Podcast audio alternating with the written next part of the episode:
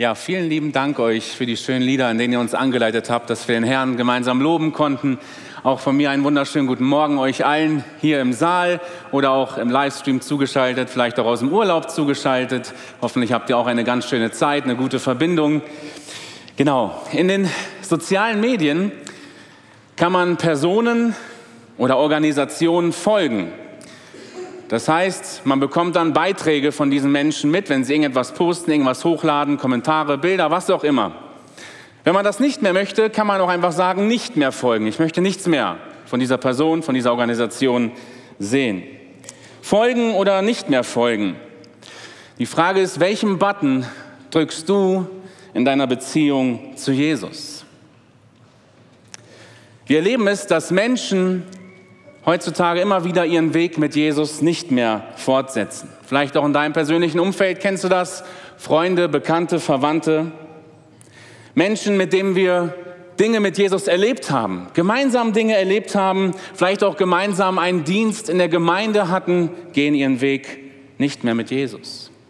Vielleicht Menschen, die du selber auch im Glauben irgendwie begleitet hast, sie gehen nicht mehr mit Jesus. Sie haben sich distanziert. Aus verschiedenen Gründen bekommen wir das mit, dass Menschen ihren Glauben an den Nagel hängen. Dann aber erleben wir das ja auch immer wieder, vielleicht auch in unserem eigenen Glaubensleben, dass da möglicherweise hier und da Zweifel kommen und wir uns fragen, ist das der richtige Weg, der Weg mit Jesus? Ist das wirklich die einzige Alternative? Aus diesem Grund möchte ich heute mit uns über das Thema sprechen, wohin sonst eine alternativlose Bindung. Und wo wir uns dieses Jahr Gedanken machen, sei ein Jünger, mache Jünger, geht das jetzt hier in dieser Predigt so ein bisschen die Stoßrichtung, sei ein Jünger, der alternativlos an seinen Herrn gebunden ist. Den Text, den wir uns anschauen, der kommt aus Johannes 6, 66 bis 69. Und wir lesen zunächst einmal den Vers 66. Dort heißt es, von da an wandten sich viele seine Jünger ab und gingen hinfort nicht mehr mit ihm. Uns begegnen uns hier Menschen erstens, die entschlossen sind zu gehen. Nun, Jesus hatte ja nicht nur seinen engen Jüngerkreis, die zwölf, sondern auch eine größere Nachfolgerschaft. In Johannes Evangelium können wir das auch im Verlauf sehen, in Kapitel 2 schon diese Tendenz, wie Menschen sich um Jesus scharen. In Kapitel 4 zieht Jesus sich sogar extra ein bisschen zurück, weil die Pharisäer mitbekommen, dass er mehr Jünger macht als Johannes. Ähm, alles sieht jetzt so danach aus, Jesus wird Anführer einer großen neuen Bewegung. Aber ab Kapitel 5 in Johannes beginnt Widerstand zu wachsen gegen Jesus, bis es schließlich zu offenen, radikalen Auseinandersetzungen mit den Juden kommt. Nach und nach bekommen Menschen mit, wofür Jesus wirklich steht, und es stört sie. Sie mögen es nicht. Und die Situation, die wir hier in diesem Vers haben, drückt das auch nochmal aus. Ja, viele seiner Jünger wenden sich ab. Was ist hier genau passiert? Was ist in Kapitel 6 bisher geschehen? Nun, Kapitel 6 hat Jesus wieder mal ganz klare Selbstansprüche zum Ausdruck gebracht bezüglich seiner Person, wer er ist. Ähm, kurz gesagt, er ist vom Vater gesandt, bestätigt, er hat den Vater gesehen. Ähm, er selbst ist das wahre Brot, die wahre Speise im Gegensatz zu dem Manna, wovon die Vorväter wieder hungrig wurden und starben. Er macht den Anspruch, er gibt ewiges Leben in diesem Kapitel. Und er ruft dann schließlich dazu auf, esst mein Fleisch und trinkt mein Blut, niemand wird sonst leben. Das ist seine Predigt in diesem Kapitel. Und wie mag das wohl für jüdische Ohren geklungen haben? Esst mich und trinkt mein Blut. Nun, in der Predigt von Jesus ging es darum, Jesus aufzunehmen, ja, ihn zu empfangen, in einer Beziehung zu ihm zu treten, wie Essen und Trinken, eben seine Ansprüche anzuerkennen.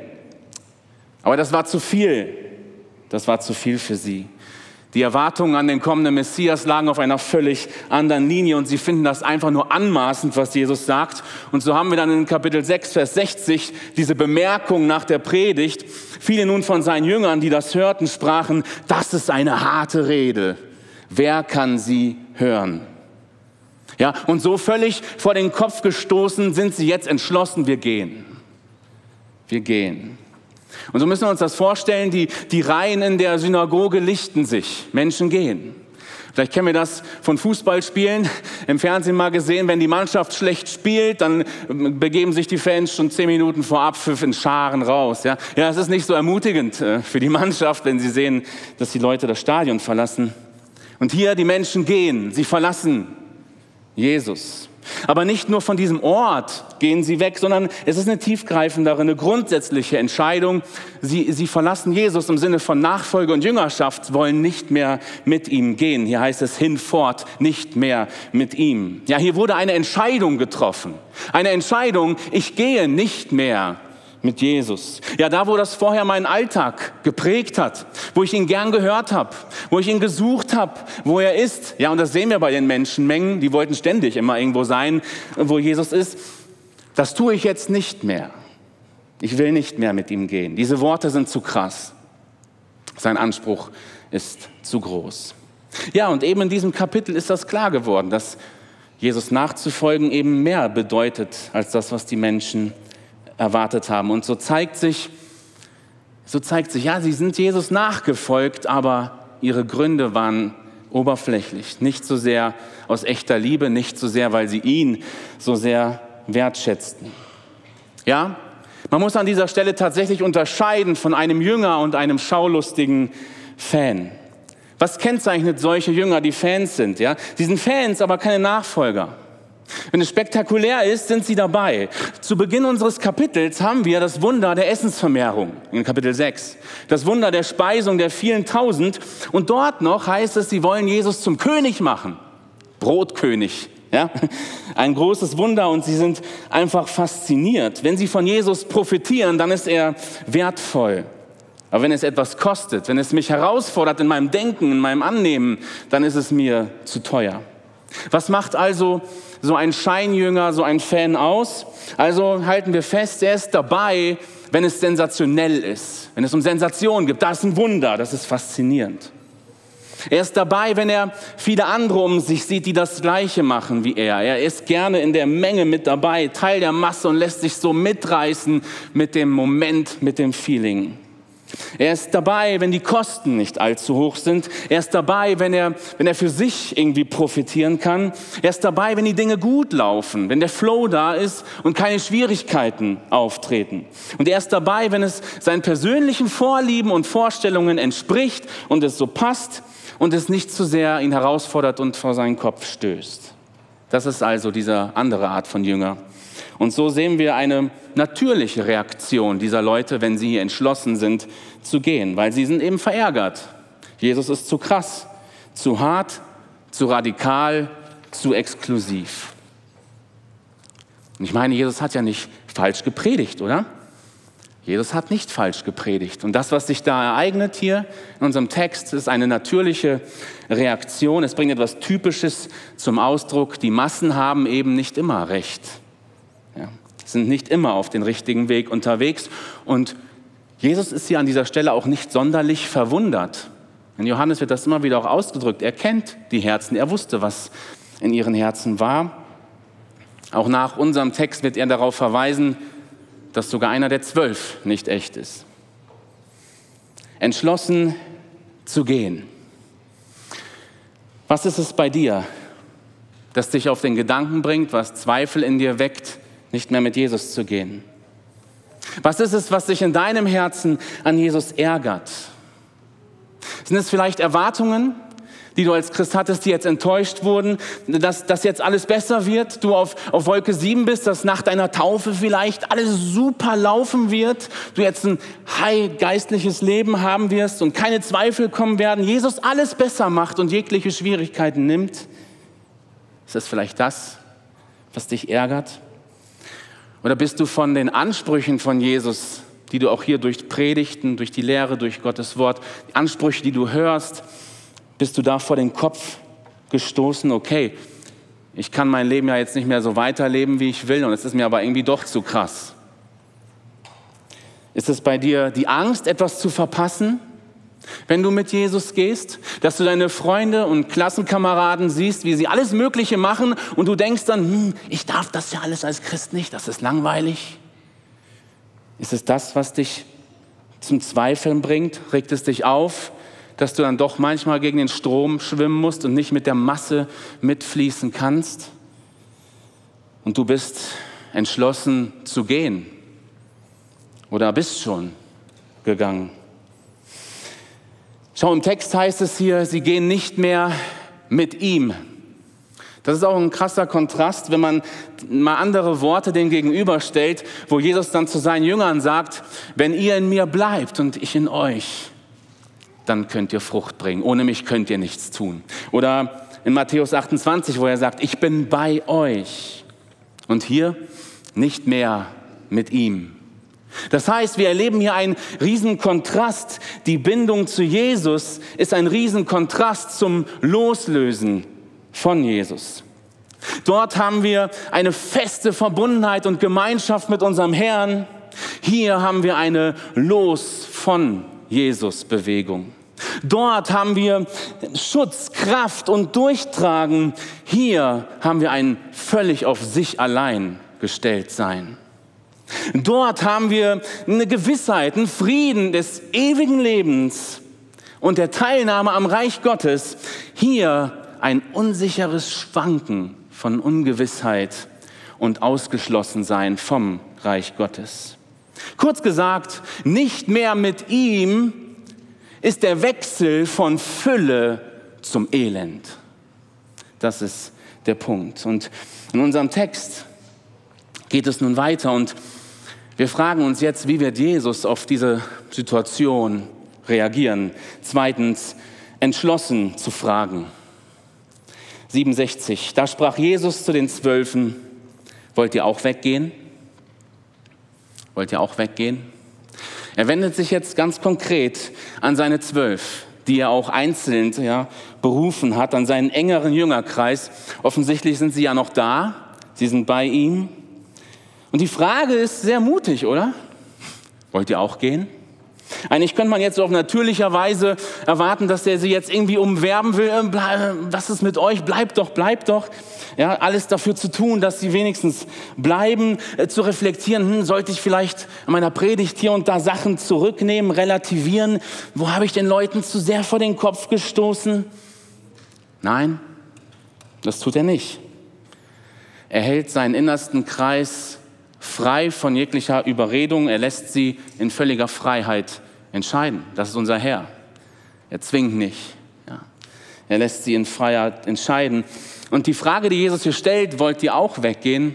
Müssen wir auch so ein bisschen so verstehen, es ist nicht aus einer deprimierten, resignierten Haltung heraus, dass er diese Frage stellt, sondern eher Richtung herausfordernd, persönlich, an die Jünger persönlich herauszufordern. Wollt ihr auch weggehen? Jesus scheint also nicht an einer großen Fangemeinde interessiert zu sein.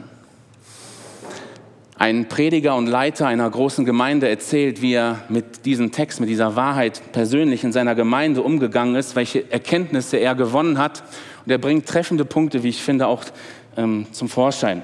Er sagt, viele der Fans gehen nach Hause. Ich war etwas verdutzt über die Tatsache, dass Jesus ihnen nicht hinterherlief. Er verweichte seine Botschaft nicht, um sie etwas annehmbarer zu machen. Er sandte seine Jünger nicht los mit einem neuen kreativen Handout, um sie wieder einzuladen mit irgendwelchen Anreizen, doch bitte wieder zurückzukommen.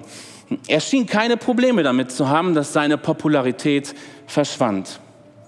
Und äh, er berichtet dann weiter, wie er so in seiner Gemeinde in dem leeren Saal sitzt, im Laufe einer Woche, wo er einfach reflektiert. Und er schaut durch die Reihen und ihm wird plötzlich bewusst, es ging Jesus nicht um die Größe der Menge, sondern um das Level ihrer Hingabe. Und diese Erkenntnis bringt ihm Tränen in die Augen. Er bekennt hier und da, wo er falsch gehandelt hat, in seinen Einstellungen, in seiner Art zu predigen, in seiner Art, die Gemeinde zu leiten. Und er stellt sich nächsten Sonntag auf die Kanzel und bekennt das mutig vor seiner Gemeinde und entschuldigt sich dafür, dass er eben oft darauf fokussiert war in seinen Motiven, dass die Leute da sind, dass die Menge da ist. Und ähm, er macht da einen, einen Cut und möchte da klar wieder den Fokus neu ausrichten. Ja. Und ich glaube, dass das hier an dieser Stelle auch eine gute Anwendung sein kann für jeden, der irgendwie Gottes Wort weitergibt, für jeden, der irgendwie eine Gruppe anleitet, geistlich, dass wir diese Haltung mitnehmen. Jesus hat die Wahrheit niemals von der Menge beeinflussen lassen. Ja, und so halten wir diesen Satz fest. Es geht Jesus nicht um die Größe der Menge, sondern um das Level der Hingabe. Und das sehen wir bei ihm. Ja, er konzentriert sich auf zwölf, mit denen er die Welt verändert. Wie schon angedeutet, Jesus stellt diese Frage nicht aus einer Resignation heraus. Und die Grammatik, wie diese Frage aufgebaut ist, lässt auch eigentlich nur ein Nein erwarten. Ja? Und das äh, deckt sich auch mit dem, was Jesus vorher sagt. Er sagt nämlich, was mir der Vater gibt, das kommt zu mir und bleibt bei mir. Und niemand wird es aus meiner Hand reißen. In diesem Sinne weiß Jesus, wo seine Jünger stehen. Und das ist auch eine schöne Gewissheit. Als gläubiges Kind, Nachfolger Jesu Christi, bist du eine Gabe des Vaters an den Sohn. Das ist eine, ein Adel. Paulus beschreibt das als wir sind die Braut ja, von Jesus. Und das ist auch eine schöne Anwendung, die sich hieraus ergibt. Wollt ihr auch gehen? fragt Jesus. Ihr Lieben, auch aus unseren Reihen sind viele gegangen gehen nicht mehr mit Jesus. Und hier sitzt vielleicht auch der eine oder andere, der jetzt gerade ganz aktuell kämpft, ja, von Jesus vielleicht doch zu gehen. Was ist mit dir? Willst du auch gehen? Vielleicht bist du körperlich anwesend, aber immer innerlich schon längst hier abgemeldet. In deinen Herzen sind schon Entscheidungen gefallen. Schaut, Gott ruft uns auch durch diese Frage immer wieder auf, prüft euch, ob ihr im Glauben steht. Das ist durchweg immer wieder in der Bibel zu sehen, prüft euch selbst, ob ihr im Glauben steht. Und das wollen wir an dieser Stelle hier auch mitnehmen, weil wir haben den Verweis, dass in der letzten Zeit viele, dass die Liebe kalt werden wird, Gleichgültigkeit ein großes Problem ist, Lauheit ein großes Problem ist. Und damit haben wir heutzutage zu kämpfen. Deswegen ist diese Anwendung so aktuell. Wollt ihr auch gehen? Lasst uns prüfen, wo wir in unserem Glauben stehen. Also entschlossen zu fragen. Und äh, jetzt kommt der große Test. Ja, der große Test. Was werden die zwölf tun? Ich meine, sie haben auch diese harte Rede gehört. Die waren auch dabei. Sie haben es gesehen, wie die Leute alle gegangen sind. Und jetzt gibt Jesus letztendlich mit dieser Frage auch die Chance, sich zu positionieren. Wo stehe ich? Ja? Und was wird die Antwort sein? Wird es sein wie die Massen? Das tun, was sowieso alle machen? Wird schon okay sein? Damit sind wir beim dritten Punkt, entschlossen zu bleiben. Wer sollte jetzt antworten, wenn nicht unser guter Petrus? Das ist eine Vorlage für ihn. Ja, die Frage ist an alle Jünger gerichtet, aber Petrus, wie wir ihn oft kennen, er spricht im Rahmen der Zwölf. Er spricht auch für die Zwölf, im Namen der Zwölf. Nun, von Petrus kennen wir erst oft ungestüm, vorpreschend, zieht oft schnell Schlussfolgerungen, manchmal unbeholfen und ungeschickt. Aber dann hat er auch immer wieder so ganz helle Momente und das ist so einer. Ja? So ganz helle Momente in seinen Kommentaren. Komm, wir schauen uns an, was er antwortet. Da antwortete ihm Simon Petrus, Herr, wohin sollen wir gehen? Du hast Worte des ewigen Lebens. Und wir haben geglaubt und erkannt, du bist der Heilige Gottes. Ja, wie schon gesagt, er antwortet hier nicht nur für sich, er antwortet irgendwie auch im Namen dieser Gruppe. Und er redet ihn an mit Herr. Das Herr kann im Johannes auch eine ganz normale Anrede sein, aber eben auch diese göttliche Anrede Jesu, Kyrios. Und ich glaube, in diesem Kontext fügt sich das hier ganz gut ein, dass es hier die tiefere Bedeutung Herr auch zum Ausdruck bringt. Ja, unter äußerlich denkbar ungünstigen Umständen haut Petrus hier ein ganz starkes Bekenntnis raus zu dem Messias. Schauen wir uns das mal genauer an. Er sagt, Herr, wohin sollen wir gehen? Oder ja, zu wem sollen wir gehen? Welchen Lehrer gibt es, der vergleichbar ist mit dir? Sollen wir zu den kraftlosen Pharisäern und Schriftgelehrten zurück? Sollen wir in unsere Fischerboote und das Familienbusiness zurück? Sollen wir in unseren alten zelotischen Bündnis im Kampf die, gegen die Römer, sollen wir dahin zurück? Sollen wir zurück an den Zoll, wo wir saßen, unter dem Einfluss der Römer? Nein, wohin sollen wir gehen? Petrus verlangt nicht nach einer Alternative. Er ist sich bewusst, dass es keine gibt. Er sagt im Grunde, Herr, wie können wir dich verlassen? Was du uns lehrst, das führt uns zum ewigen Leben. Wenn wir dich verlassen, dann gibt es ja niemanden mehr, an dem wir uns wenden können. Wenn wir dich verließen, dann würden wir unser Schicksal damit besiegeln. Im Johannesevangelium sehen wir eine natürliche Bewegung zu Jesus hin. Am Anfang sind es die Jünger von Johannes dem Täufer, die sich jetzt Jesus angeschlossen haben und sie sagen, hier ist Endstation. Wir haben da den verlassen, aber jetzt sind wir bei dir, Jesus. Wo sollen wir jetzt sonst hin? Wo sollen wir sonst hin? Und so sagt Petrus, Herr, wir bleiben. Wir wissen, wer du bist und was wir in dir haben. Wir sind angekommen. Wir sind nicht mehr rastlos auf der Suche. Ich möchte dich ermutigen. Wenn du in einer Lage bist, wo du gerade im Glauben vieles hinterfragst, wenn du es in Erwägung ziehst zu gehen, dass du heute wieder neu zu dem Entschluss kommst, Jesus, ich bleibe bei dir.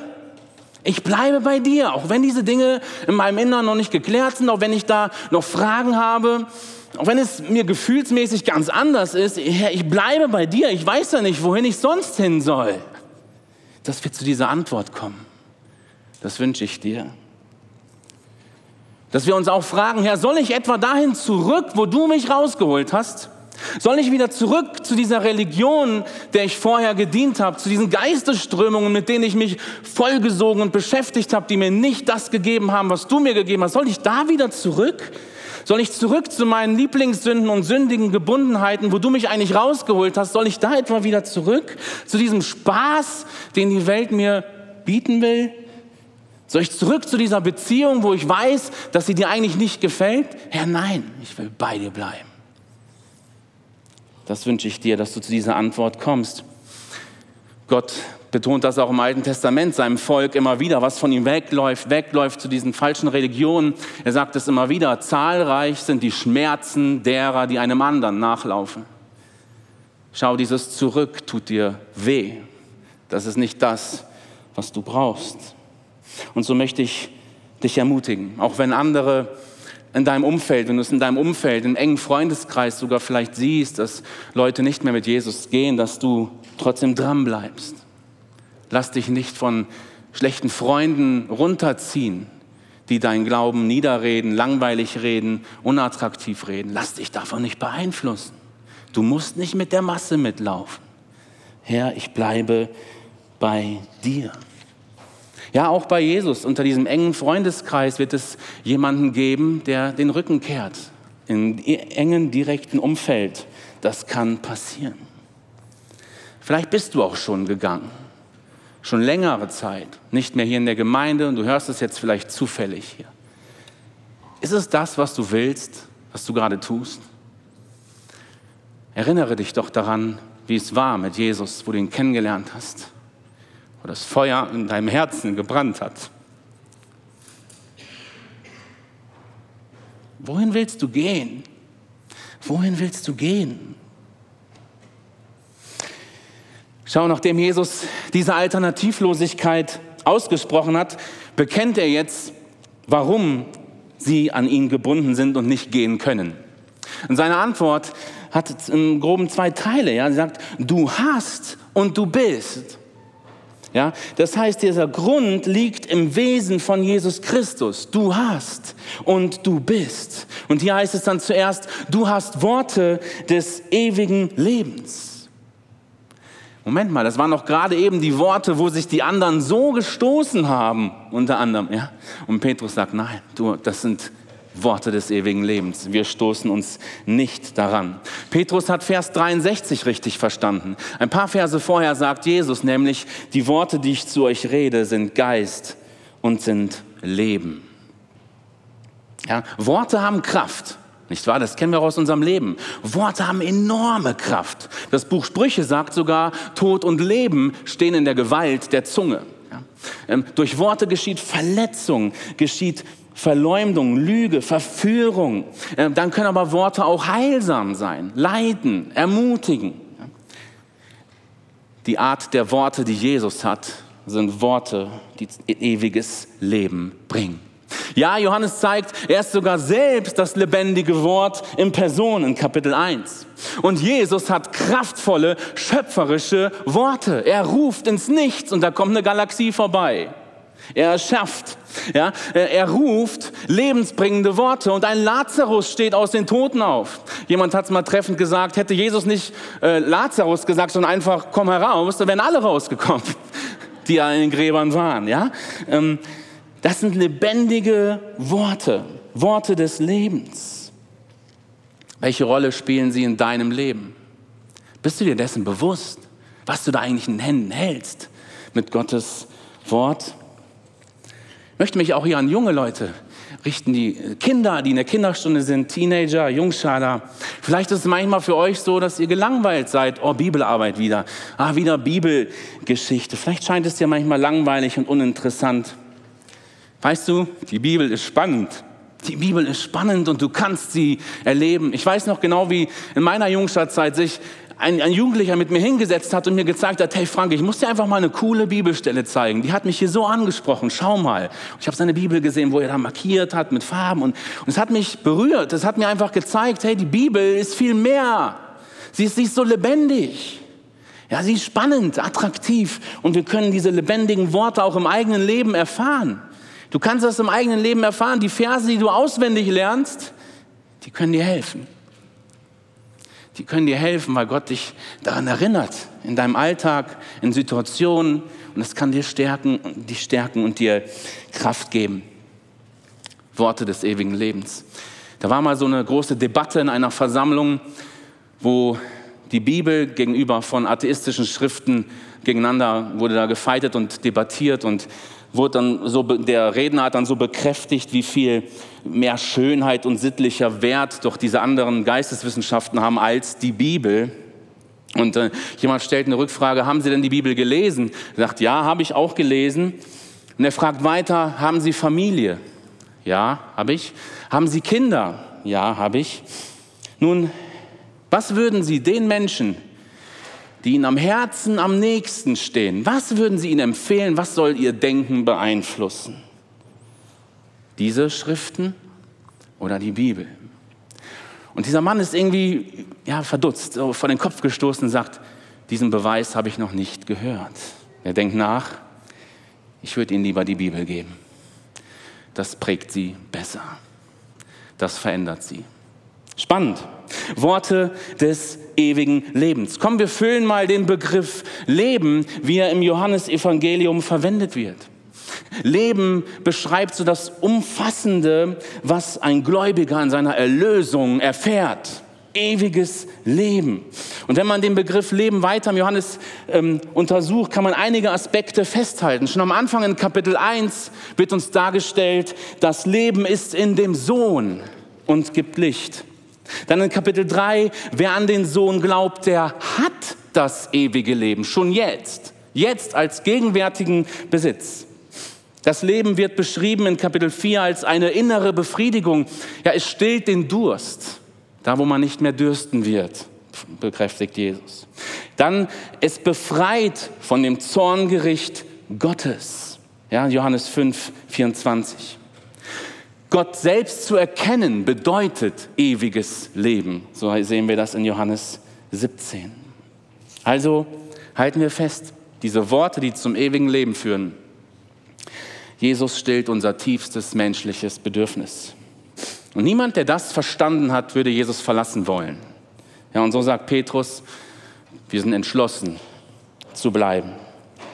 Und diese alternativlose Bindung an Jesus wird jetzt auch konkret gefüllt mit zwei Worten, geglaubt und erkannt. Wir haben geglaubt und erkannt. In der griechischen Grammatik stehen sie in einer sehr betonten Form, im Perfekt. Das heißt, es ist nicht eine einmalige Sache. Wir haben mal geglaubt und erkannt. Nein, es ist jetzt ein Zustand, der eingetreten ist und der bleibt. Ein Zustand, der eingetreten ist und der bleibt. Er sagt also, wir sind in dem Zustand, dass wir glauben und wir bleiben auch da. Wir sind in dem Zustand des Erkennens, Sehens eingetreten und wir bleiben da. Den behalten wir auch bei. Wie wird Glaube im Johannesevangelium verwendet? Das Wort kommt 98 Mal vor und äh, in Kapitel 1 drückt er sofort aus, wie viele ihn aber aufnahmen, denen gab er die Macht, Gottes Kinder zu werden, denen, die an seinen Namen glauben. Das heißt, er setzt Jesus aufnehmen und das Glauben auf eine Ebene. Das ist parallel verwendet. Das heißt, beim Glauben, beim Glauben geht es darum, dass ich einen persönlichen Anspruch anerkenne, den von Jesus, und daraufhin mich selbst ihm hingebe. Es ist also nie einfach nur eine bloße leichte so Zustimmung, jo, glaube ich, sondern es geht beim diesem Glauben, wie er hier verwendet wird, ich gehe auf diesen persönlichen Anspruch ein, ich akzeptiere diesen Anspruch und gebe mich dieser Person völlig hin. Das ist der Glaube an Jesus Christus. Und all das hat Johannes auch im Sinn. Wenn er in seinem Evangelium am Ende schreibt in Kapitel 20, ähm, damit ihr glaubt, also seine Absicht des ganzen Buches, sagt er, damit ihr glaubt, dass Jesus der Christus ist, der Sohn Gottes und durch den Glauben Leben hat. Es geht ihm also darum, dass wir als Leser an ihn glauben, dass wir an ihn als Sohn Gottes und Christus und Gott glauben. Und es geht ihm darum, dass der Leser dadurch dann ewiges Leben empfängt. Der zweite Begriff, erkannt. Erkennen bei Johannes und auch im eigentlichen Gebrauch der Bibel meint viel, ein viel tieferes Erkennen als nur Kopfwissen. Es ist eine Beziehung zu jemandem, eine persönliche Erfahrung, die man macht, eben unterschieden von einfach nur objektiven Faktenwissen. Es ist, Erkennen ist erste Handwissen. Es ist Ich-Du-Wissen, nicht einfach nur objektive wissenschaftliche Erkenntnis. Es geht noch tiefer. Und interessant zu sehen, wie Johannes Glauben und Erkennen, diese beiden Worte auch parallel verwendet. Zum Beispiel in Kapitel 17, Vers 8. Denn die Worte, die du mir gegeben hast, habe ich ihnen gegeben und sie haben sie angenommen und wahrhaftig erkannt, dass ich von dir ausgegangen bin und haben geglaubt, dass du mich gesandt hast. Und hier auch, ja, wir haben geglaubt und erkannt. Bemerkenswert finde ich das auch am Beispiel eines Jüngers zu sehen, nämlich Nathanael, wie er zu Beginn des Johannesevangeliums zu Jesus kommt. Da kommt Philippus erstmal und ruft ihn auf, komm, wir haben den gefunden, ob das nicht der Messias ist. Und dann kennen wir seine Antwort, wie er sagt, hm, was kann aus Nazareth Gutes kommen? Ähm, und dann ruft er ihn auf, ja, komm und sieh, komm und sieh, er lebt das. Und Nathanael kommt zu Jesus und das ist die erste Begegnung und Jesus sieht ihn und sagt, wow, ein Israelit, in, dem keine Falschheit ist. Nathanael völlig verdutzt, ja, woher kennst du mich? Und Jesus sagt ja, ehe der dich rief, ehe Philippus dich rief, habe ich dich schon gesehen unterm Feigenbaum, wie du da saßt. Und seine Reaktion ist Anbetung. Und er erkennt, du bist wahrhaftig der Heilige, der König von Israel. Komm und sieh geglaubt und dann ganz persönlich erkannt. Ja, wer Jesus ist, erkennt man nur in der Glaubensnachfolge. Dort, an diesem Punkt, erleben wir, wer Jesus ist und lernen ihn persönlich immer mehr erkennen, wenn wir eben in dieser Nachfolge stehen. Und deswegen möchte ich uns hier heute fragen, was habe ich geglaubt und erkannt? Du ganz persönlich. Denk mal an deinen Begegnung mit Jesus zurück, wo du Jesus vielleicht zum ersten Mal kennengelernt hast und wie du Erlebnisse mit ihm in deinem Leben hattest, wo du genau weißt, da hat er zu mir gesprochen, da habe ich ihn erlebt, ihn erkannt. Dann aber auch vielleicht musst du feststellen, ich bin mit einem völlig falschen, einseitigen Bild über Jesus gestartet. Ja, wie die Volksmengen. Liegt es vielleicht daran, dass ich mir so oft Gedanken mache, ihn zu verlassen? Vielleicht muss ich neu erkennen, wer Jesus wirklich ist. Vielleicht muss ich das heute wieder ganz neu feststellen. Herr, ich möchte dich mehr erkennen. Ich habe ein einseitiges, falsches Bild von dir. Ich möchte dich einladen. Erinnere dich doch daran. Erinnere dich doch daran, wie es war, als du dich zu Jesus bekehrt hast. Wie es war bei deiner Taufe. Wie du im Glauben gewachsen bist. Erinnere dich doch daran und komm auch wieder zu dem Schluss. Wohin sonst sollte ich gehen? Komm und sieh. Komm und sieh, bleib in der Glaubensnachfolge und du wirst Jesus mehr und mehr kennenlernen. Nun, Was konkret haben sie denn geglaubt und erkannt? Und damit sind wir beim letzten Part unseres Verses. Kraftvoll bekennt er, wir haben geglaubt und erkannt, du bist der Heilige Gottes. Der Glaubensinhalt ist die Person Jesus Christus, der Heilige Gottes.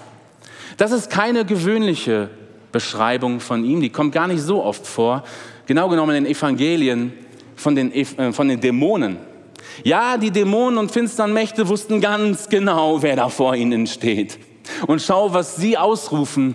Herr, verdamme mich nicht, ehe es Zeit ist, ehe das Gericht ist. Ich weiß genau, du bist der Heilige Gottes. Das sind dann wortwörtlich, was sie ausrufen und bekennen. Wahrscheinlich ist der Heilige Gottes auch ja ein messianischer Titel. Erinnert auch so ein bisschen an alttestamentliches Sprachgebrauch, wo Gott selbst als der Heilige Israels ja benannt wird. Gleichzeitig vereint ihn dieser Titel auch mit seinem Vater, weil in Johannes 17, 11 nennt er ihn Heiliger Vater. In Johannes 10, 36 spricht Jesus, wieso sagt ihr von dem, den der Vater geheiligt und in die Welt gesandt hat, du lästerst, weil ich sage, ich bin Gottes Sohn. Also Jesus ist derjenige, den der Vater geheiligt hat und somit betont dieser Titel, er betont Jesu Reinheit, Jesu Andersartigkeit, seine Abgesondertheit. Es, es hebt ihn auf eine göttliche Ebene statt menschliche Ebene. Und es kann keinen Zweifel geben, dass dieser Titel hier auch bewusst verwendet wird, um Jesus den höchstmöglichen Platz an dieser Stelle einzuräumen. Weil es ist auch durchgehend bei Johannes sichtbar, dass die Gottheit Jesu sehr stark bewiesen werden will. Er will das beweisen und bekräftigen, dass Jesus Gott ist. Hier nur so ein paar Beispiele. Zu Beginn seines Evangeliums sagt er, im Anfang war das Wort, das Wort war bei Gott und das Wort war Gott. Dann die Stelle, ehe Abraham war, bin ich, sagt Jesus, ja, was auf seine Ewigkeit hindeutet. Und am Ende des Evangeliums das starke Bekenntnis von Thomas nach der Auferstehung, mein Herr und mein Gott. Also halten wir fest, ihr Lieben, Jesus ist Gott, Jesus ist alternativlos. Und das bekennt Petrus hier an dieser Stelle Du bist der Heilige Gottes. Wohin sonst sollten wir gehen? Wir haben alles in dir. Oh ja, das ist wahr. Jesus kam nicht bloß, um das Evangelium zu verkündigen, er selbst ist das Evangelium. Er kam nicht nur, um Brot zu geben, er selbst ist das Brot. Er kam nicht nur, um zu erhellen, er sagt, ich bin das Licht. Er kam nicht nur, um die Tür zu zeigen, er sagt, ich bin die Tür.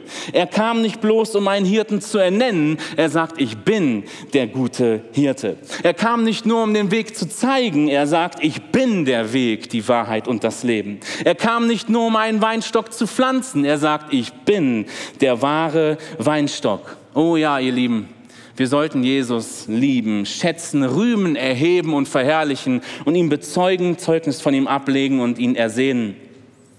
Für all unsere Bedürfnisse ist er die vollste Versorgung. Johannes schreibt, von seiner Fülle haben wir genommen Gnade um Gnade. Wer könnte uns Leben geben wie Jesus, Leben im Überfluss? Und so sehen wir an diesem Bekenntnis von Petrus, Petrus selbst ist am Brot des Lebens satt geworden. Petrus selbst konnte hier gesättigt werden. Und wohin sonst? Eine alternativlose Bindung. Ich komme zum Schluss. Ja, wir haben festgestellt, auf die, an dieser Frage bietet die Chance, diese Frage wollt ihr auch gehen, bietet die Chance, sich neu zu positionieren. Wir haben die Antwort gehört. Sie bekennen sich wieder ganz neu zu Jesus, was sie in Jesus haben und auf diese Weise wird ihr Glaube wieder neu gestärkt und bekräftigt. Das kannst du heute auch tun. Das kannst du heute auch tun. Sprech das wieder neu aus. Bekenne es deinem Herrn wieder neu, was du in ihm hast, wer er für dich ist, was er dir bedeutet, was er für dich getan hat, was sein Wesen ausmacht. Bete ihn an. Positioniere dich heute wieder neu. Und auch hier müsste ich einfach diesen Einschub machen. Johannes sagt, dieses Bekenntnis kann man nur sprechen, es sei dem vom Vater gegeben. Wenn der Vater zieht, der sagt sowas. Also ist das auch immer, es ist nicht einfach nur eine menschliche Sache, es ist auch Gottes Werk in dir. Und dafür kannst du ihm danken. Wenn du das so bekennen kannst, wer Jesus für dich ist, kannst du Gott anbeten und danken, dass er es dir gezeigt hat, dir offenbart hat. Der Text hier ist aber auch ein Weckruf. Ja, wenn wir davon reden, dass, dass es Tatsache ist, Menschen gehen von Jesus, ja, vielleicht auch du drauf und dran bist zu gehen, ich möchte dich ermutigen, es muss nicht so bleiben. Es muss nicht so bleiben. Und äh, Jeremy Camp, ein christlicher Sänger, singt das in einem seiner Lieder sehr treffend. I saw you breaking my fall. Ich habe es gesehen, Herr, wie du meinen Fall gestoppt hast, aufgehalten hast. Das kann auch bei dir heute Wirklichkeit werden. Schau, Petrus selbst kommt ja nochmal in Johannes in eine große Glaubenskrise, nicht wahr? Am Ende, wo er Jesus verleugnet und dann sagt, ich gehe fischen, scheint, dass er doch wieder woanders hingehen will, aber Jesus begegnet ihm. Und nach der Begegnung mit Jesus weiß er, Herr, du weißt, dass ich dich lieb habe. Du weißt, dass ich dich lieb habe. Wohin sollte ich gehen? Wenn du schon gegangen bist, dich abgewendet hast, vielleicht schon Jahre weg bist, ich möchte dich einladen, komm zurück. Komm zurück. Erkenne, was du verloren hast. Wem du da eigentlich den Rücken gekehrt hast. Komm zurück. Deine Ersatzgötter, die du dir jetzt aufgebaut hast, können dich nicht dahin bringen, wo du hin musst. Sie werden dich nicht retten. Dein ewiges Schicksal liegt nur in einer Person, alternativlos, in Jesus Christus. Er hat Worte des ewigen Lebens. Und ich hoffe, dass diese Worte von ihm heute zu dir gesprochen haben. Er ist der Heilige Gottes. Er ist unvergleichbar. Er ist alternativlos. Jesus Christus soll gelobt sein über alles. Amen.